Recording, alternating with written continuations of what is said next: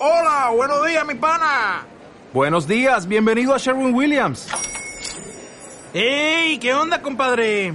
¿Qué onda? Ya tengo lista la pintura que ordenaste en el ProPlus app. Con más de 6.000 representantes en nuestras tiendas listos para atenderte en tu idioma y beneficios para contratistas que encontrarás en aliadopro.com. En Sherwin Williams somos el aliado del PRO.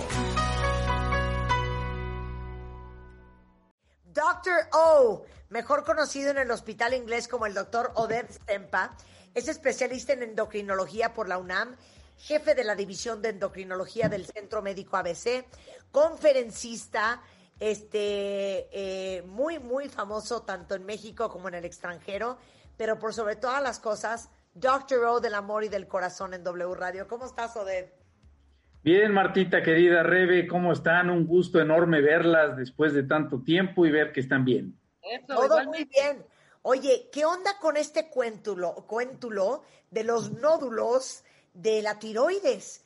O sea, ahorita contamos dos historias de terror. Una, Natalie con el novio que le salió una bola, se hizo una radiografía y se dieron cuenta que tenía un nódulo en la tiroide. Gracias a Dios era benigno. Y la historia que contabas tú, Rebeca. Exactamente, una amiga empezó fatal, Odette, pero fatal anímicamente, pero fatal. O sea, despertándose con un nudo en, el estómago, eh, llorando casi todo el tiempo, muy deprimida, muy decaída. Fue a su psicólogo, el psicólogo le dijo, a ver, hazte un perfil tiroideo. Le va a hacer el perfil tiroideo, sale todo disparadísimo, le pide el doctor, su endocrinólogo, le pide, te voy a hacer un ultrasonido y chanflalas. Dos nódulos, uno bastante grande ya, le quitaron hace una semana el primero, eh, le van a dejar el segundo, el que no es, eh, uno es bueno y otro es malo. Afortunadamente el, el, malo ya pudieron, le quitaron la mitad de la tiroides, doc, y afortunadamente no va a necesitar más nada que hacerse un ultrasonido en seis meses y estar nada más revisando. No se fue ninguna cosita rara a ningún lado, pudieron raspar muy bien, pero está a tiro por viaje. Yo tengo ahorita cuatro casos de nódulos en un mes. Cuéntalo todo, de danos clases. Sí, fíjate que eso que me cuentan es eh, totalmente cierto y cada vez estamos detectando más nódulos tiroideos. Así como contaron ustedes esta historia, hace como seis o siete años me pasó exactamente lo mismo. Recibí en mi consultorio una chica representante de ventas de un laboratorio y justo cuando ella me estaba hablando noté que tenía una bolita en cuello eh, a la altura de la tiroides. Y le dije, oye, ¿sabes qué? Tienes eh, un nodulito por ahí, permíteme palpar. Eh, y, le mandé a hacer un ultrasonido. Y para no hacer el cuento muy largo, esa chica tuvo un cáncer de tiroides, se operó y afortunadamente logró la curación al 100% de su problema, porque fue algo afortunadamente detectado a tiempo. Pero este tema de los nódulos tiroideos, que para empezar, para que la gente se vaya familiarizando, un nódulo es algo tan simple como una bolita. Que salga una bolita, un tumorcito en la tiroides, eso es un nódulo. Y se puede detectar básicamente de dos formas. En la consulta rutinaria del endocrinólogo, porque nosotros le palpamos el cuello a nuestros pacientes, eh, le palpamos justo a donde está la glándula tiroides y muchas veces podemos detectar al tacto esas, esas nódulos, esas bolitas. O la otra que cada vez es más común es la que ustedes platicaron, que por hacer un ultrasonido se encuentra, y esto lo llamamos en forma incidental, un nódulo que no se estaba buscando, pero de pronto se encontró. Y eso cada vez es más común porque los ultrasonidos cada vez son de mayor resolución y es más fácil ver estructuras pequeñas en el ultrasonido. Entonces, afortunadamente, hoy los endocrinólogos contamos con guías muy claras en cuanto a cómo eh, eh, o qué hacer en el momento en que detectamos un nódulo tiroideo, ya sea por eh, palpación o por, o por un ultrasonido en forma incidental. Debemos seguir un camino diagnóstico muy ordenado, muy cuidadoso, para poder llegar a un diagnóstico muy claro. Básicamente, cuando encontramos un nódulo, lo primero que hacemos es verlo al ultrasonido, porque el ultrasonido nos puede dar eh, algunas pistas. Eh, algunas imágenes que pueden orientarnos hacia, ese, así hacia el nódulo es benigno o maligno. Y dependiendo de las características en el ultrasonido, nosotros decidimos mandar o no a biopsia.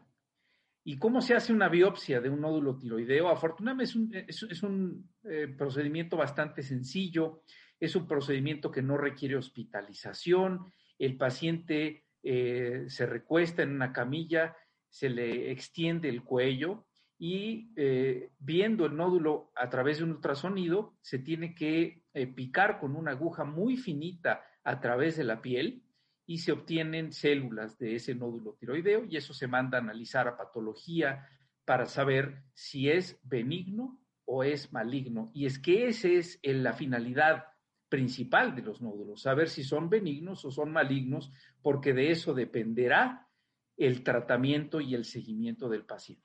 Ok, regresando del corte con el doctor O, vamos a averiguar cuáles son los síntomas de que traes un nódulo en la tiroide.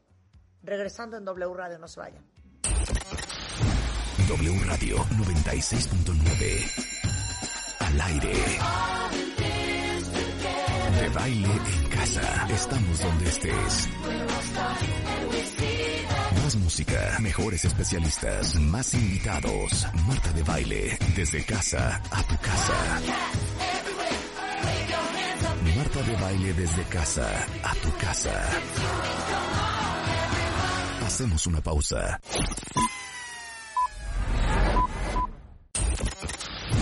W Radio 96.9. Al aire. De baile en casa. Estamos donde estés. Más música, mejores especialistas, más invitados. Marta de baile, desde casa a tu casa. Marta de baile desde casa a tu casa. Estamos de vuelta.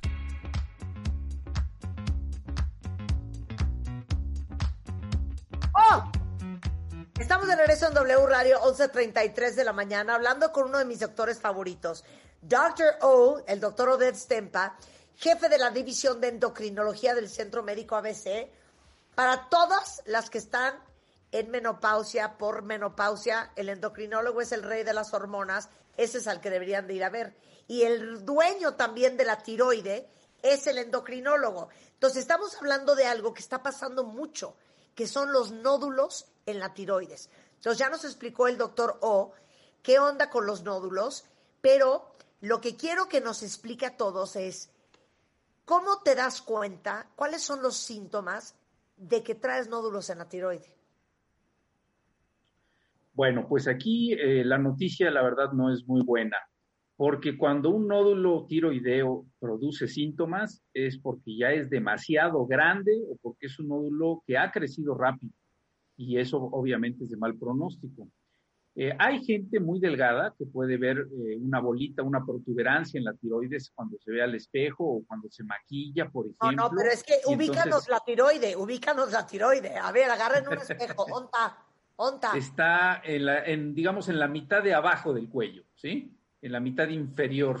Del, exactamente, ahí, ahí es donde, donde está la tiroides. O sea, antes de los dos huesitos, como de la clavícula. Correcto, correcto. Se unen al centro del cuello, ahí por ahí arriba. Ahí, ahí en esa zona, por ahí arribita es donde está la, la glándula tiroides y de pronto eh, cuando se pasan la mano pueden, pueden palpar una bolita, una protuberancia y entonces se dan cuenta. Y eso, eh, recalco, ocurre nada más en gente delgada, porque en gente con sobrepeso, con obesidad, pues evidentemente es una zona donde, donde hay mucha grasita y entonces no, no se puede detectar este tipo de nódulos. Ahora, hay algunos nódulos que pueden ser muy grandes, que pueden ser, por ejemplo, quistes, que se llenan de un líquido que hay en la tiroides, que se llama líquido folicular. Y esos quistes pueden ser grandes y de pronto eh, eh, llegan pacientes y dicen, ¿sabe qué? Apenas me di cuenta que tengo el cuello muy grande y no, no me había dado cuenta antes. Eso se llama bocio. Bocio quiere decir tiroides grande, a expensas en este caso de un gran nódulo. Y, eh, eso puede ocurrir. Ahora, hay algunos nódulos, cuando son especialmente agresivos o malignos, que pueden darnos síntomas que llamamos compresivos, es decir, eh, nos cuesta trabajo deglutir el alimento y si esto avanza más, nos cuesta trabajo deglutir líquidos y en el peor de los casos nos puede costar trabajo respirar. Y obviamente cualquiera de estas circunstancias es una emergencia que hay que operar de inmediato, ya independientemente de si sea benigno o maligno, hay que quitarlo porque no podemos eh, permanecer con esos síntomas de compresión. Ahora, es porque el nódulo es tan grande que obstruye que el esófago, la tráquea, la faringe. Exactamente, así es.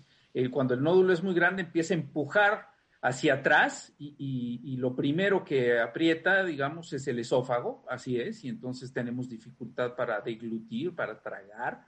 Y si esto haya más grande y más sólido, más duro, puede llegar a comprimir la tráquea y entonces con eso eh, eh, nos causa dificultad para respirar, eh, pero una dificultad que se manifiesta especialmente cuando hacemos algún esfuerzo, ¿no? Cuando necesitamos tomar aire o cuando respiramos más rápido. Y esos pueden ser síntomas, nada más que son síntomas, evidentemente ya son de alarma. como mencionábamos al principio, la, la cuestión de los nódulos tiroideos suele ser detectada en forma incidental eh, mediante un ultrasonido, porque de pronto, te doy un ejemplo, eh, va una mujer con su ginecólogo, quien le hace un ultrasonido y por no dejar le pasa el ultrasonido en el cuello y, el, y, se vio ahí un nódulo y entonces eso se llama eh, incidentaloma, porque es un tumor encontrado en forma incidental y obviamente hay que estudiarlo, no lo podemos dejar echar en saco roto, es muy importante estudiarlo con la finalidad, insisto, de saber si se trata de algo benigno o de algo maligno. Oye, perdón, ahorita que mencionaste el tema de tragar, ¿saben en quién pensé cuentavientes? En todos los que a cada rato se les va el agua chueca. O sea, en, todos los que comen y, toman agua y tosen y se les va chueca y, y, como que tragan mal. O sea, deberían de checarse la tiroide. Sí, sí, sí, eso es algo repetitivo, si eso ocurre con frecuencia, sí valdría la pena revisarse y parte del protocolo del estudio sería con un ultrasonido de tiroides, por supuesto, así es.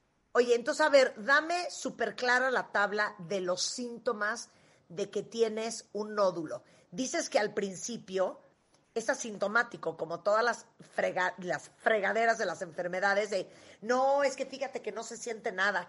Hasta que ya sientes es cuando ya te llevó el diablo.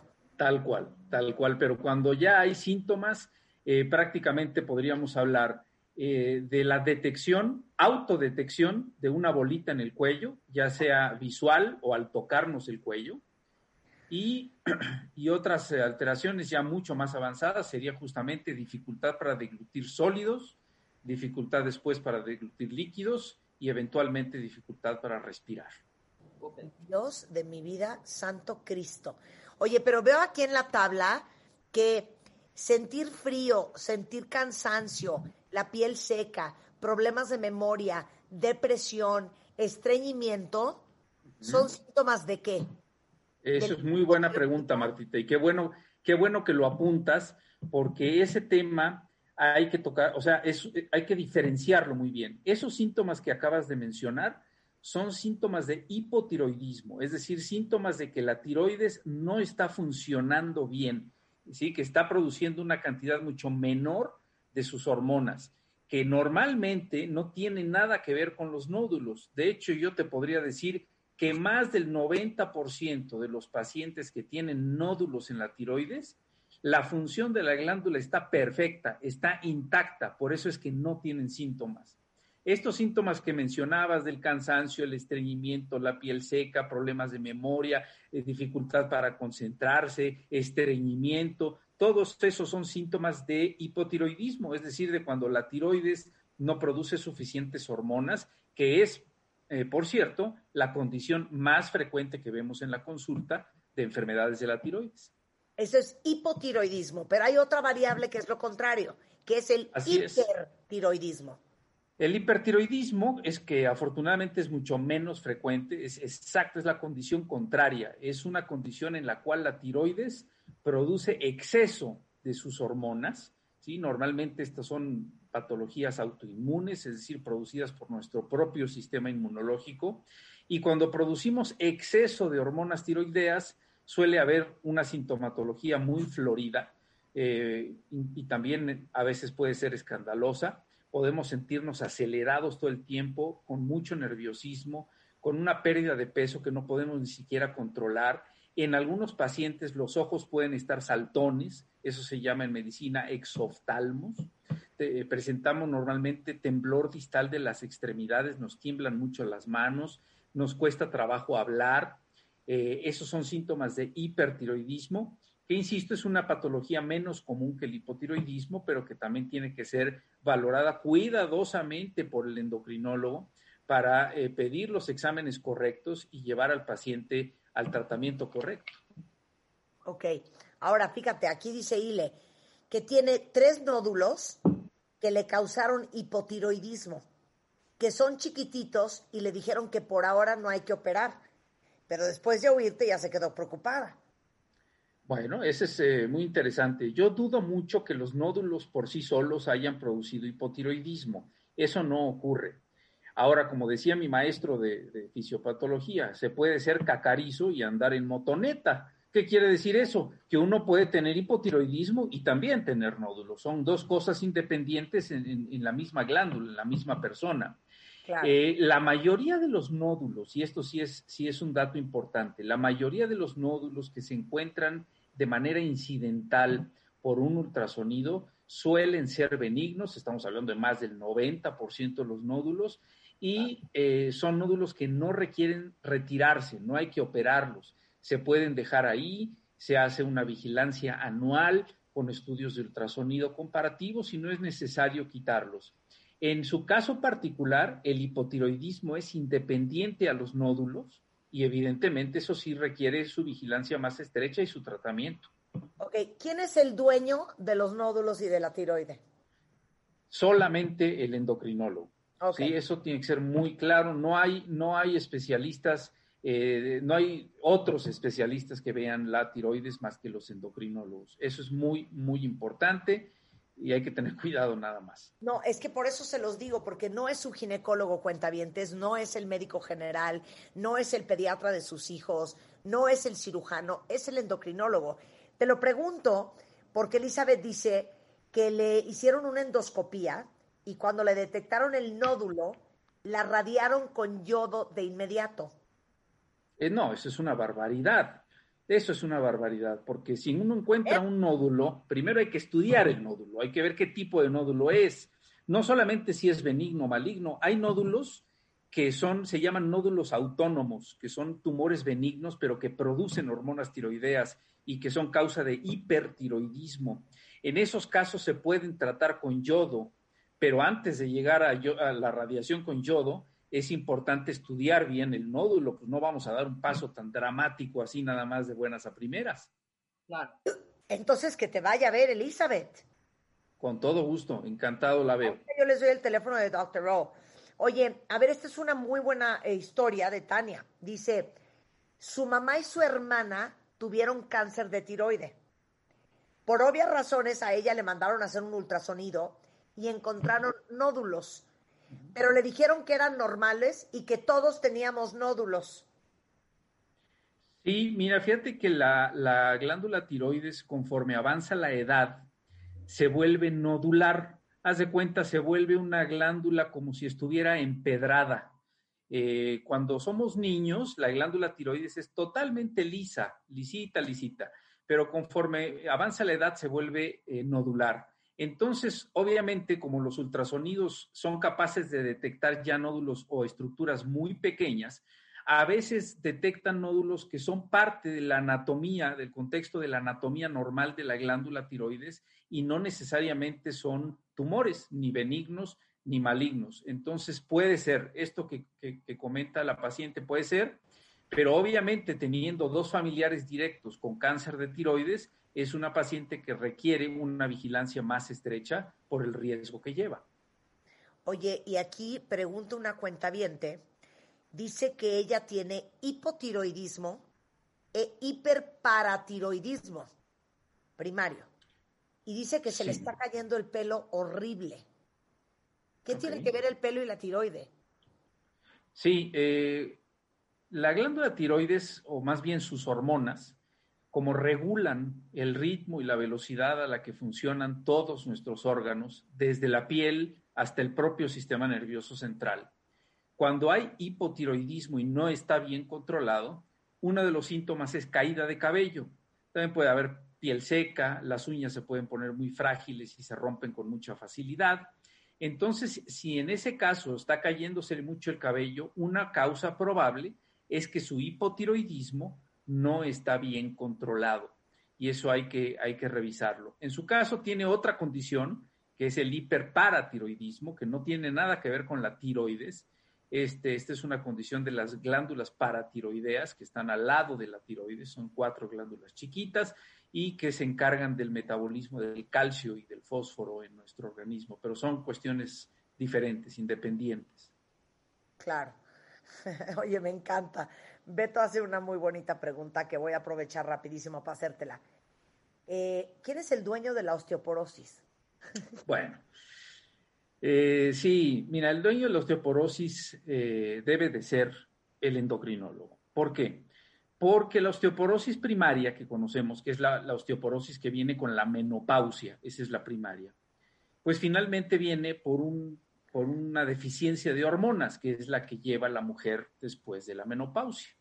Ahora, existen aquí y en todos lados especialistas, por ejemplo, reumatólogos o algunos ginecólogos que, que, se han entrenado en el manejo de la mujer en el climaterio y la menopausia y manejan perfectamente bien osteoporosis. Sin duda, los hay, eso no, no lo puedo negar. Eh, pero en general, en términos generales, la osteoporosis debe de ser valorada por el endocrinólogo. Oye, aquí me están regañando, que es tiroides. Con ese. ¿Quién te regañó? Tiroides. Uy, ya van como cuatro que ya me regañaron. Bueno, ok, tiroides. A ver, esta es muy buena pregunta. Eh, Angie dice que ella es hipotiroidea controlada, pero últimamente se ahoga muy seguido con la comida y a veces hasta con los líquidos. Fue a revisión con su endocrinólogo y le dijo que estaba bien, ¿debe de pedir una segunda opinión? Bueno, eh, no necesariamente. ¿eh?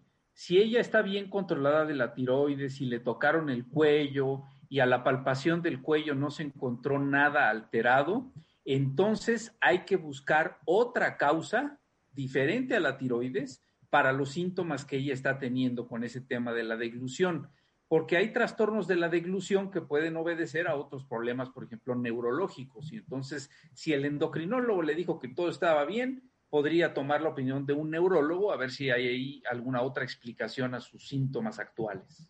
Claro. Oye, eh, a ver, Claudia Centeno tiene una muy buena.